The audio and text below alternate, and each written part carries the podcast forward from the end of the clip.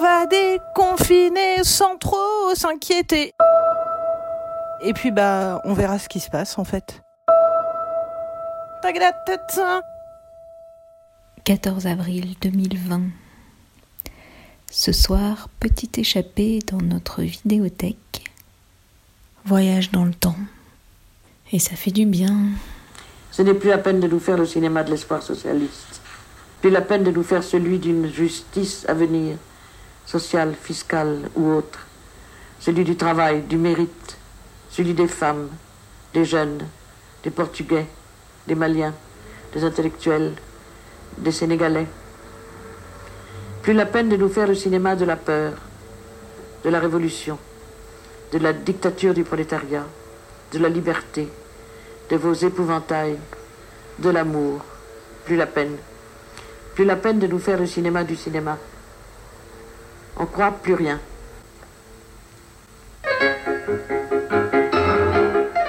Ah, Marguerite, tu me réjouis.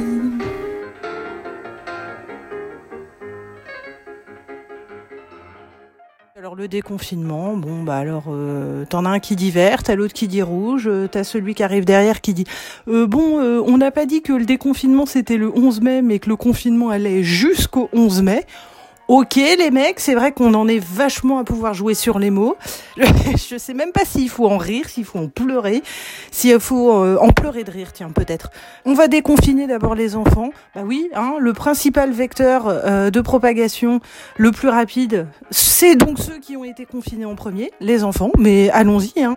Mais j'ai quand même un fils, donc du coup, ça m'inquiète d'autant plus. Je dois pas être la seule d'ailleurs. C'est peut-être ça qui me rassure ou pas. Depuis ce matin, j'arrête pas de soupirer.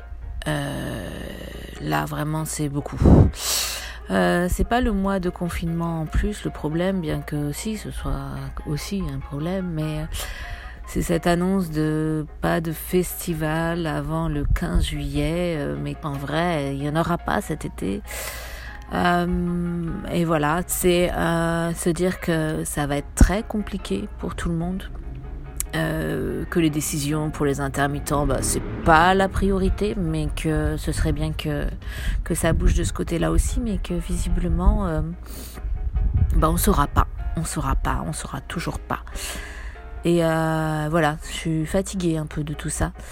Et puis, euh, et puis voilà, j'envisage de changer de métier. Euh. CAP coiffure, ça, ce serait bien. Je pense que ça peut être hyper utile, surtout à la fin du confinement. Là, ça va être euh, oh, parfait. Moi, le- les cheveux m'intéressent de plus en plus en ce moment. Donc, euh, CAP coiffure. Je vais, je vais regarder ça tout de suite. Et je pense à l'après. Je pense que pour beaucoup de gens, ça va pas changer grand-chose. Ils vont reprendre leur vie avec un, un petit temps peut-être de réadaptation. Mais je pense qu'il y a un certain nombre de gens qui vont changer plein de choses dans leur vie, dans leur façon de travailler, dans leur façon de, voir les choses. Et j'ai envie de faire partie de ces gens-là. J'ai envie de me dire que, que si je décide radicalement de faire des choses qui me tiennent à cœur depuis longtemps, eh bien je passe pas pour un, un uluberlu ou quelqu'un qui, qui va pas bien ou tout à coup ce sera presque normal d'avoir ce type de réaction après ce qu'on est en train de vivre.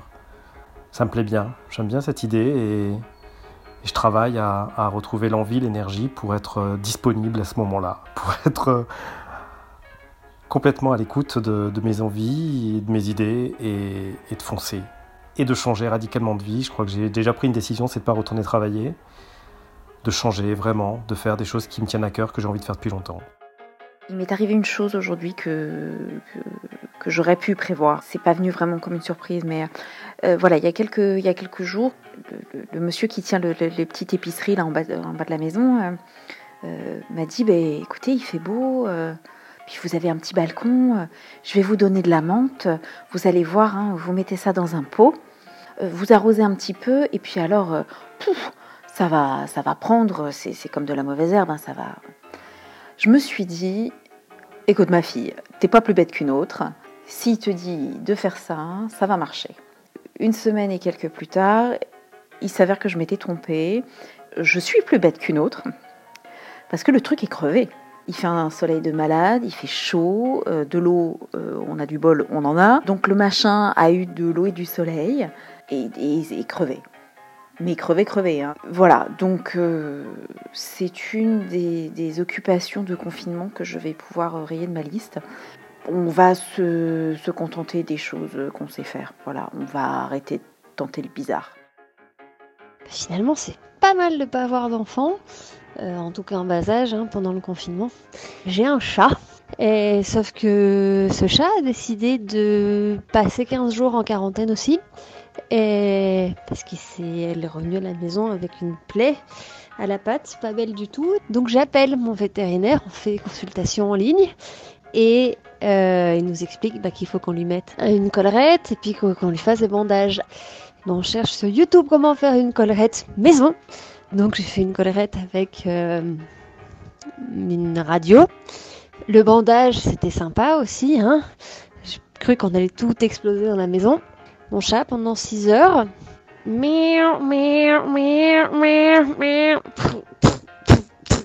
qui se cognait contre tous les murs, tous les meubles. Donc, au bout d'un moment, je me dis, ça va pas être possible. Donc j'ai pris mon chat dans mes bras, commencé à le caresser, à lui parler en lui disant que tout allait bien, que ça allait aller, etc. Jusqu'à ce que je l'endorme. En fait, c'était vachement mieux, peut-être les enfants en bas âge.